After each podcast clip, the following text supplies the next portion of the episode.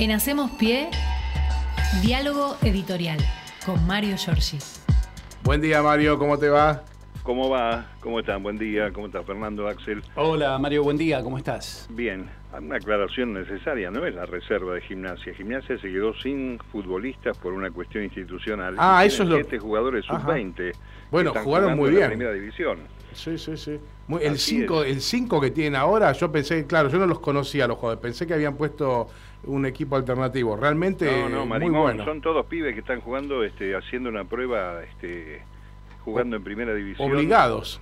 Obligados por la realidad institucional, efectivamente. Gimnasia perdió 10 jugadores este, de, competencia en primera y estos chicos que vienen trabajando desde hace muchos años con Chirola Romero, con el técnico, están siendo promovidos y la verdad que les está yendo eh, más o menos en cuanto al resultado, pero se está afianzando como equipo, ¿no? Bueno, el baile que nos pegaron a, le pegaron a Racing el, el, sábado fue histórico para estos pibes entonces.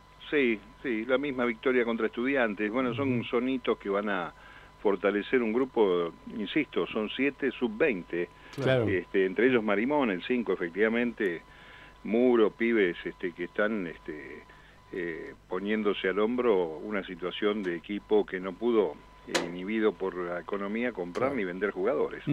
Así que así estamos. Bueno, no es lo más malo y lo más bueno que nos pasa. Estamos arrancando una semana que va a tener un eje muy importante el jueves 13 con la marcha a tribunales a las 4 de la tarde. Eh, a las 5, 4 más o menos, bueno, a esa hora, eh, entiendo va a ser eh, muy fuerte y además este, a partir de los sucesos de este último fin de semana seguramente va a contar con todo tipo de apoyos ese pedido para que haya justicia y no mafia en la conducción del Poder Judicial y este, una secuencia, yo diría, eh, concatenada con el operativo para que Cristina Fernández sea candidata en estas elecciones del año en curso. Después, bueno, este, la eh, corriente de opinión que generó eh, ese abyecto canal de televisión que dicen ah, que es de Macri, pero que es de la Nación, que yo la verdad que no quiero ir sobre las personas, porque ya sabemos que son este, militantes del macrismo, este, figuras de la derecha, que mm, este, yo creo que no hay límite ya a esta altura del partido. Falta que salga la bala de nuevo, intenten matar a Cristina Fernández otra mm. vez, porque el discurso este viene, uno lo viene escuchando desde hace muchísimo tiempo, y ya cuando se meten con tus hijos, este, el comportamiento se transforma en mafioso, no hay, no hay mm. vuelta que darle. Sí, sería bueno que las carreras de periodismo y comunicación de las universidades públicas argentinas tomen estos ejemplos, como para resolver ese dilema ético que tiene la profesión de cómo llegar y bajo qué condiciones llegar eh, a estas editoriales eh, que si actúan bajo las órdenes de los editores eh, tiene una mirada y si hay un convencimiento de esta situación despectiva por el otro y en caso de ser mujer peor, este, bueno, yo creo que hay que mm, ejemplificar con esto para recuperar un poco la esencia de este lindo oficio que es el periodismo, que ha quedado en manos de un grupo de impresentables y además violentos, que eso es lo más grave, ¿no? Porque cada uno tiene derecho a hacer lo que quiera, pero tiene después que tener eh, espalda suficiente para aguantarse lo que venga.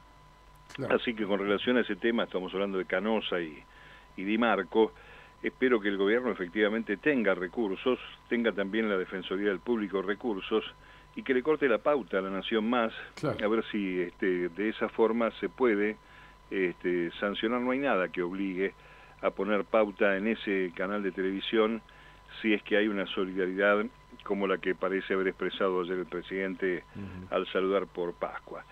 Pero vayamos a las noticias, si les parece bien. Bueno, eh, Hoy hablando del presidente de la Nación, once y media, eh, después de la reunión que hace el Consejo Federal de Salud, va a presentar el plan Reconstruir Salud con la presencia de la ministra Bisotti allí en el Museo del Bicentenario.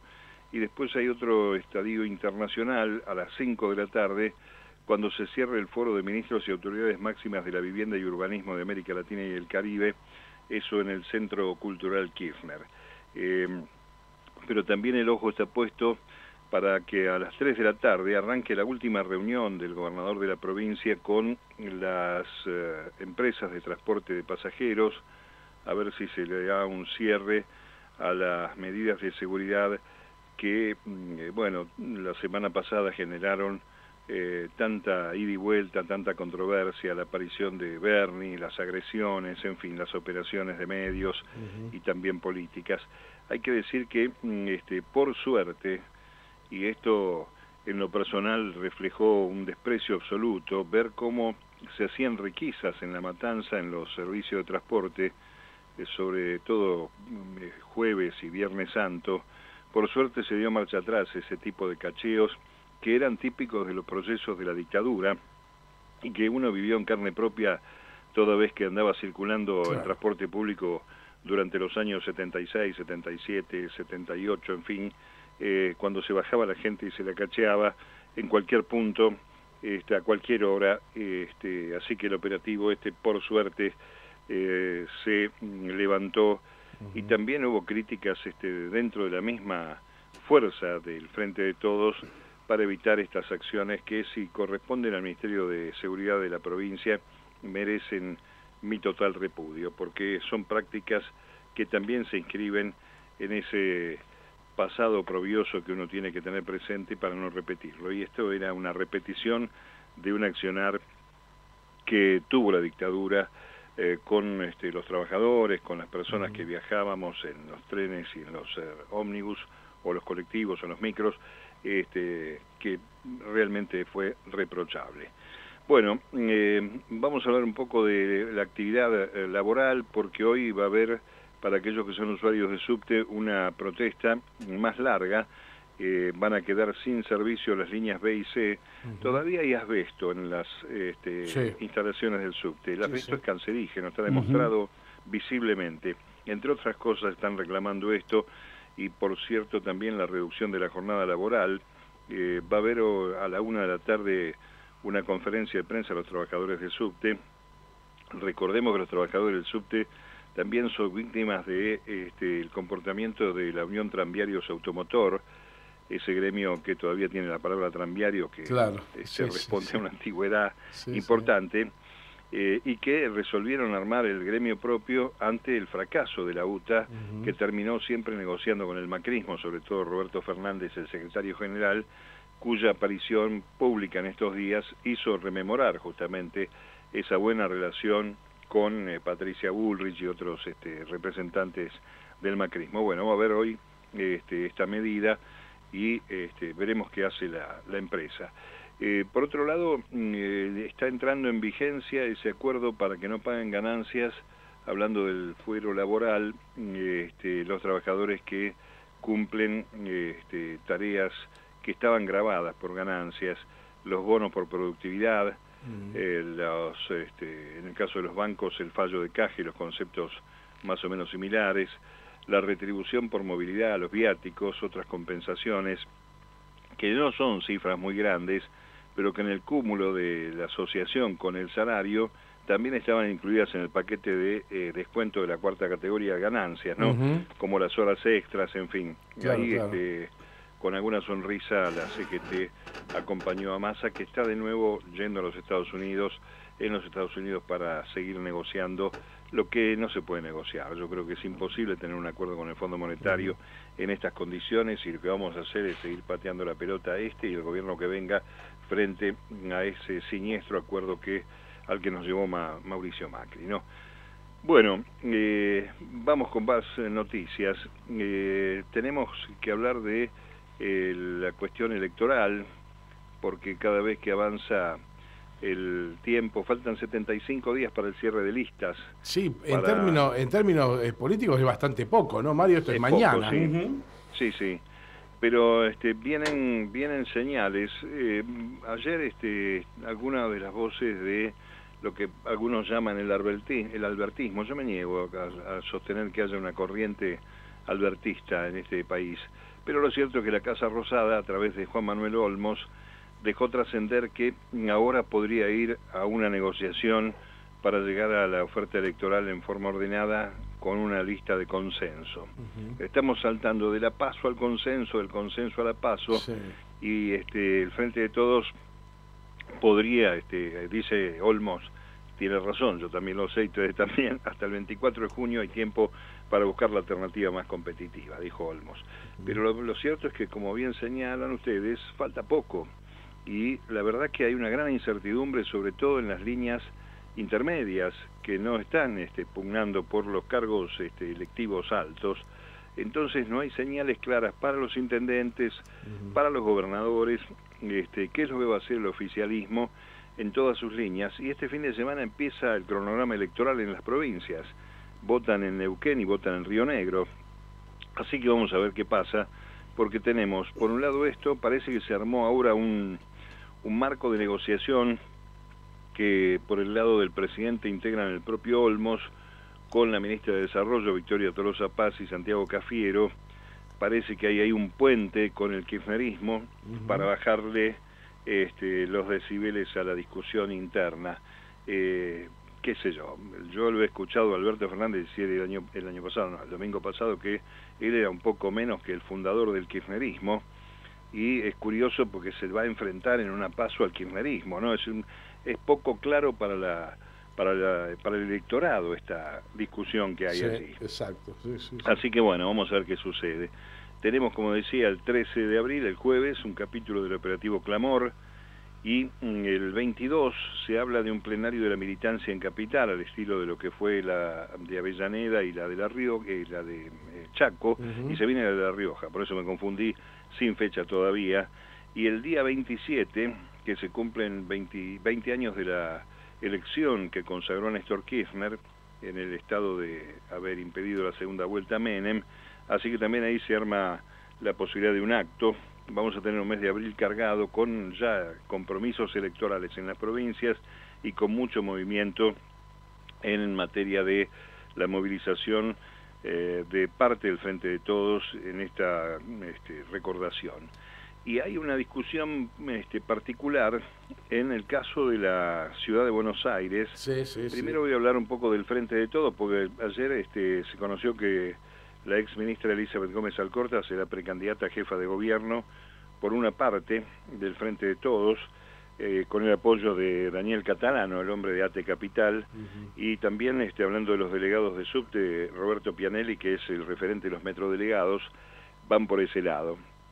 Días atrás, Mariano Recalde, eh, que mañana va a presentar un libro que se llama Una ciudad para pocos, balance de 15 años de gobierno macrista en la ciudad de Buenos Aires, no está muy conforme de que se presenten precandidaturas, ya habló de la reunión de Santoro con Graciana Peñafor y demás, eh, sosteniendo que es necesario, eh, una de las corrientes de opinión, que es necesario que se arme primero la lista unificada o la de la PASO antes de decidir lo que pasa en la Ciudad de Buenos Aires. La otra opinión es que, frente a lo que está anunciando, está por anunciar la reta, es necesario tener candidatos también en la ciudad, eh, la reta va a ser lo que explicábamos días atrás, eh, las elecciones a las que se ha calificado concurrentes, que puede tener dos urnas, cada Es medio raro eso, ¿no? no es fácil de explicar. No, es, este, es relativamente simple, lo que va a, ser difícil es después la contabilización ah. de los votos. Va a haber una, primero va a haber una coincidencia en la elección de porteña con la elección nacional. Eso es lo que va a anunciar.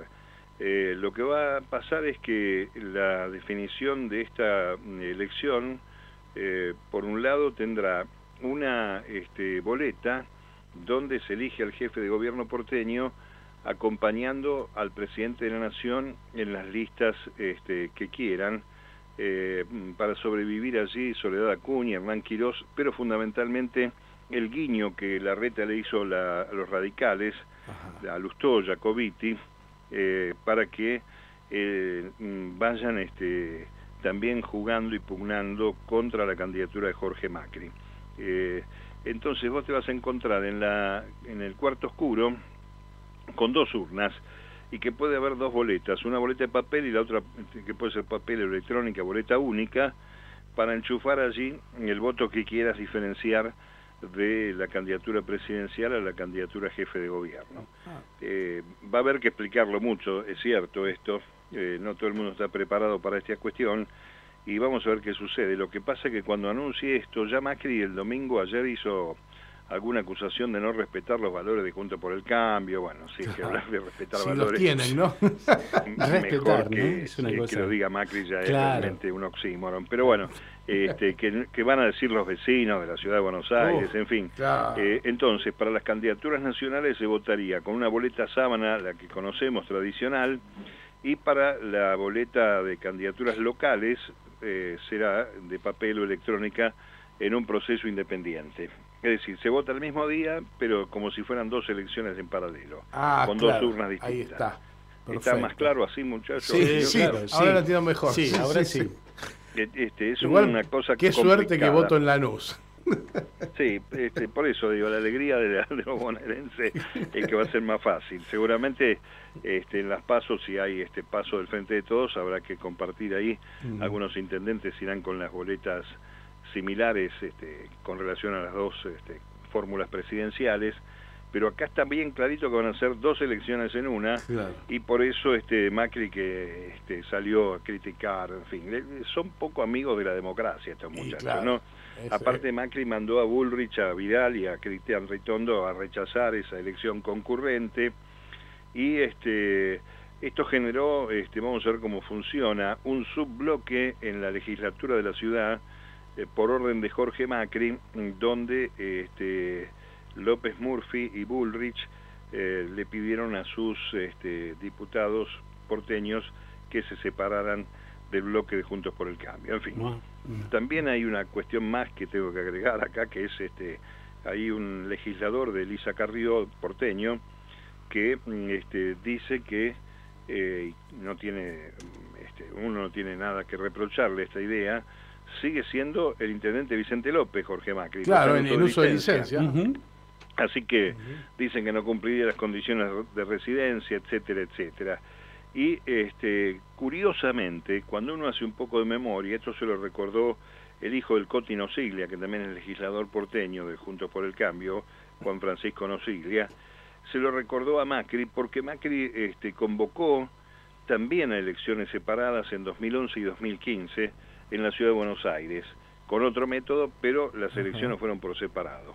Así que que no venga a chillar ahora cuando él usó la misma este, fórmula, ¿no? Claro. Y todavía me acuerdo, Mario, cómo, cómo criticaban a Cristina Fernández de Kirchner cuando votó en el Calafate, siendo que era candidata a senadora por la provincia, el escándalo que armaron. Ahora no les importa un pepino poner a un actual intendente de Vicente López como candidato en capital. Claro, hagamos una reflexión en ese sentido. Cristina nació en la provincia de Buenos Aires y por naturaleza, aún eh, viviendo, qué sé yo, en Estocolmo, podía ser candidata a senadora nacional aún este, fijando domicilio en otro lado, ¿no? este, porque es nacido, y si no sos nacido, cinco años de residencia, o si no, este, no sos vecino del lugar, cinco años de residencia. Que no tiene Macri, Jorge Macri. Pero bueno, a lo mejor le encontraron una vuelta para fraguar un, un documento con un domicilio porteño y ya estas cosas este, son menores. Claro. Eh, lo, que importa de fondo es que no quiere eh, Mauricio Macri entregarle a otro que no sea del PRO el gobierno que tienen hace 15 años allí. Este, así que bueno, lo que demuestra también que es bueno tenerlo fresco y presente que el PRO sin la Unión Cívica Radical no hubiera ganado la elección en 2015. Claro. Era un partido vecinal, eh, chico, sin territorio, sin poder territorial, y la entrega del radicalismo, la, este, tirarle a los chanchos este, sus este, historias y su prestigio, dispuso que tuviéramos que comernos esa pesadilla macrista. Eh, bueno, hablando de pesadilla, preocupa mucho a la Embajada de los Estados Unidos la evolución de mi ley, aunque parezca mentira. ¿Nos preocupa? ¿eh? No, no, a ver. Sí, porque hay este, una encuesta en los Estados Unidos, mirando las elecciones argentinas, que encargó la embajada en nuestro país, y dicen que ley, según los números que tienen los Yankees, puede llegar al balotaje en segundo lugar, eh, si en, aparece, si está fuera del escenario electoral Cristina Fernández. Y entonces este panorama que manejan este, los yanquis eh, es que sin este, Cristina Fernández el peronismo podría salir tercero. Por supuesto que quieren que pierda el peronismo la Embajada de los Estados Unidos. Pero no tanto, ¿no? pero tienen, eh, tienen miedo de haber inventado un tercer personaje siniestro como los que generaron en los últimos tiempos. Uno fue Bolsonaro en Brasil y el otro es ni más ni menos que Volodymyr Zelensky, el presidente de Ucrania. Gente que viene de afuera de la política o relativamente outsider, este, gente que tiene poco conocimiento de lo que implica gobernar el Estado, como Milei, y con un discurso que además sigue siendo antipolítica y racista a pesar de estar él incluido en la cuestión política. Este, hay que recordar, no sé si ustedes lo vieron, el aviso de campaña de Zelensky cuando ingresaba al Congreso de Ucrania con, dos ametralladoras automáticas y le disparaba a los, a los parlamentarios. Este, son siniestros estos personajes. Bueno, están preocupados porque, claro, ley es un mono con navaja para los intereses también de ellos y, no tiene cuadros políticos y no tiene este, anclaje en este, los, las distintas provincias. Así que vamos a ver qué pasa con esto, porque si la orden es que este muchacho no le vaya bien, vos sabés que esta gente te la hace cumplir, ¿no? Ah, sí, pero claro. Así que bueno. Este, que joda pero no tanto mm. por lo por lo que vemos este bueno Ritondo salió a decir que sería bueno que Milei se sume ya hay un acuerdo para que Spert esté ya dentro del espacio de Juntos por el Cambio. Eh, están este, moviendo las fichas y nosotros creo que seguimos con la obligación de marcar que eh, la derecha viene por todo lo que no terminó de hacer Macri y para concretarlo, ¿no? vienen tiempos diríamos muy muy duros. Ásperos, sí, sí, sí. Y hablando de Estados Unidos y para ir terminando ya esta recorrida que hacemos cada mañana, eh, viene el fin de semana que viene Laura Richardson, que, mm, eh, ¿quién es Laura Richardson? No sé si ustedes se acuerdan, es la generala jefa del Comando Sur de los Estados Unidos, que quería conocer a Cristina, hay una foto de esta mujer con, con la vicepresidenta en el despacho del Senado. ¿Cuál es el problema que tienen estos muchachos? Que nos quieren lejos de China ya les decía yo que las fotos con Biden, este, por ahí estamos todos contentos por la reunión y qué sé yo, pero el paquete se desenvuelve de a poco y ahora viene esta cuestión, Fondo Monetario por un lado, y que este, la Argentina trate de este, alejarse de la influencia de China y de Rusia en proyectos económicos y estratégicos que tenga no solamente nuestro país, sino toda la región, ¿no? Así que va a venir esta señora, este, es curioso porque vieron que Infobae, que es para muchos fue embajada, eh, dice el masculino los cargos, ¿no? Dice la presidenta, pero acá la llaman generala estos muchachos. Se ve que ahí hay subordinación y valor y le dicen generala. Y el día 17 de abril se va a reunir con Tayana y algunos funcionarios de las Fuerzas Armadas y también este, el Comando Sur que se autopercibe como dueño de los recursos de la región, recordemos, litio y demás. Claro. Tiene la sede ahí en Miami, pero además desde allí controla todas las bases que tiene Estados Unidos en América Latina. Eh, sigue este, con aquella doctrina de darle entrenamiento, inteligencia y coordinación militar a todas las Fuerzas Armadas regionales y también este, manda este, a cumplir las recomendaciones que hace el Departamento de Estado, que como ya sabemos es la Cancillería ¿no? de los Estados Unidos. Eh, es una forma de imperialismo, yo diría, de máxima expresión que cuenta con este, cipallismo mediático local y por supuesto la derecha que no preocupa nada la soberanía, una derecha argentina entreguista de la que no hay muchas cosas para, para alegar. Así que vamos a ver cómo sucede todo esto. Yo entiendo que eh, tiene que trabajar el frente de todos mucho, tiene que resolver por lo menos algunas señales positivas desde el punto de vista de la economía. Hoy arranca el dólar agro, eh, vamos a ver qué pasa con esto en cuanto a las reservas. Vamos a ver si liquidan los muchachos o se quedan con los silo bolsas. Yo creo que van a liquidar.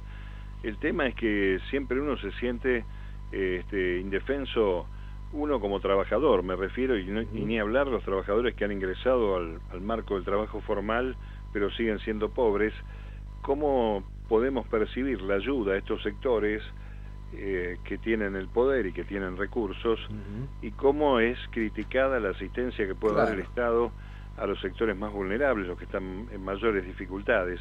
Eh, yo creo que hay que mirar un poco el planeta, hay que mirar el mundo para ver dónde estamos parados y cómo siguen este, surgiendo estas expresiones este, de derecha para este, tener por lo menos el reaseguro de que el momento de elegir tengamos claro a qué nos exponemos en la República Argentina cuando hablamos de estos sectores de la extrema derecha o de la derecha y sus proyectos. ¿no? Eh, días pasados estuvimos hablando con algunos argentinos que están, colegas que están trabajando en el exterior. Por ejemplo, en los Estados Unidos tenés en este momento, eh, si vas a por una emergencia a un hospital, este, tenés que poner 10 mil dólares. Es decir, te duele la herida, te pegaron un balazo, chocaste, lo que fuera, antes que nada te piden el seguro social. 10 gringas. Este, y después te atienden. Digamos, si vamos con ese camino por delante, eh, vamos a estar en gravísimos problemas porque ya hay un 40% de argentinos que están fuera del circuito este, de la posibilidad de vivir eh, bien, mejor, eh, tener este, ingresos que alcancen para parar la olla y, vestirse y la higiene. Eh, si es así, si esta gente llega al poder, la vamos a pasar realmente muy mal, muy grave la situación. Así que hay que estar muy atentos a ver qué es lo que se hace aquí en este año electoral para poder este, diseñar cuál es el futuro. Y creo que esa es la obligación que tiene el oficialismo de dar a conocer no solamente candidatos, sino un proyecto que eh, tenga posibilidades de su factibilidad y además este, que abra un horizonte hacia adelante en contra de todos estos mecanismos que son de gran deterioro social y que al que contribuyen lamentablemente este, con ese papel insólito de periodistas militantes del macrismo que siguen marcando la cancha del odio y que este, ninguno de nosotros puede evitar pensar que si intentaron una vez ¿Por qué no habrá otra segunda para que la bala esta vez salga y el liderazgo político más importante de la Argentina eh, quede en manos de estos odiadores seriales cuya historia se remonta a los orígenes mismos del peronismo, ¿no? este, impedir que un gobierno popular que le pueda poner freno a estos avances este, liberales, capitalistas fuertes, eh, tengan este, una mirada más equitativa, procurando la justicia social. Es un tema muy delicado que habrá que hablar, e insisto yo, ese, ese pasaje del presunto periodismo, creo que hay que exhibirlo con altura en las carreras de comunicación y de periodismo para contar, muchachos, hay que ir por otro lado, porque por acá este, entregamos la vida, no hay, no hay duda. Así que bueno, vamos este, con estas reflexiones saludando hasta mañana, martes, ¿les parece? Dale, Mario, cómo no, será hasta mañana entonces. Chao, Mario. Un abrazo a los dos, hasta mañana. En Hacemos Pie, diálogo editorial con Mario Giorgi.